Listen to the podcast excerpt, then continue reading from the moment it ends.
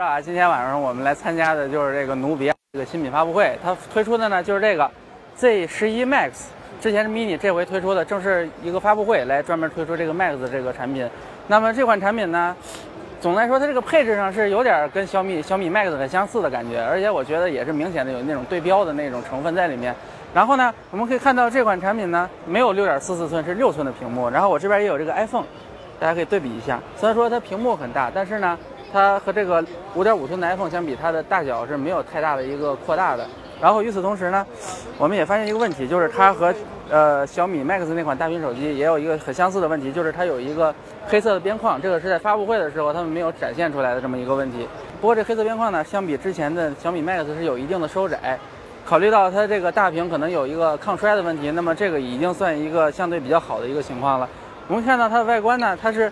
哎，好像没有努比亚的风格了，怎么突然有点其他厂商的那个感觉，是吧？三段式，中间是这个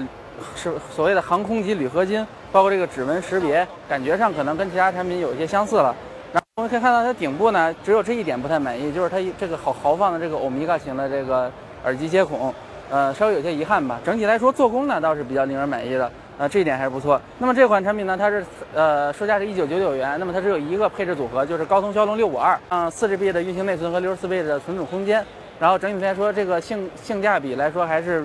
比较合理的一个一个售价，都不是一个旗舰级别，但是也是一个大家都基本够用的那么一个配置。然后我们看到它内置的系统呢，现在升到了这个呃努比亚 UI 三点九点九，哎，三点九点九，非得挤在这个三点九点九上。然后呢，它这个系统呢，相比之前，大家可以看到我这些操作，它里面的这些个动态效果呢，都有了大幅的减少。其实这个对于系统资源来说是一个好事儿，对吧？这样的话可以把更多的系统资源留给流畅的运行上面。然后这个新的系统呢，也增加了这个为大屏进行优化，增加了这个分屏的功能。大家可以看一下，我进行一个哎向上滑的一个操作，可以看到它的它的这个区别在于，它可以同时显示两个桌面，也就是说你可以先把它分屏，然后你再决定你要开什么应用。而不是说像 iOS 一样，你必须得开了一个应用，然后你又必须得从右侧滑来之后打开另外一个应用，然后再加上它也可以进行两个应用这个面积的这个调节，整体来说这个自由性是非常高的。然后而且它在竖着的情况下也可以进行分屏的操作，这一点也是相对来说是一个比较创新的一个设计。呃，其他的诸如 WiFi 呀、呃 HiFi 呀，包括说它的呃。呃，拍照功能呢也是呃努比亚比较主打的，包括它这回这个相机呢，呃前后置采用了一千六百万像素的这个镜头，大家可以看一下，来看这是我，这是我，是吧？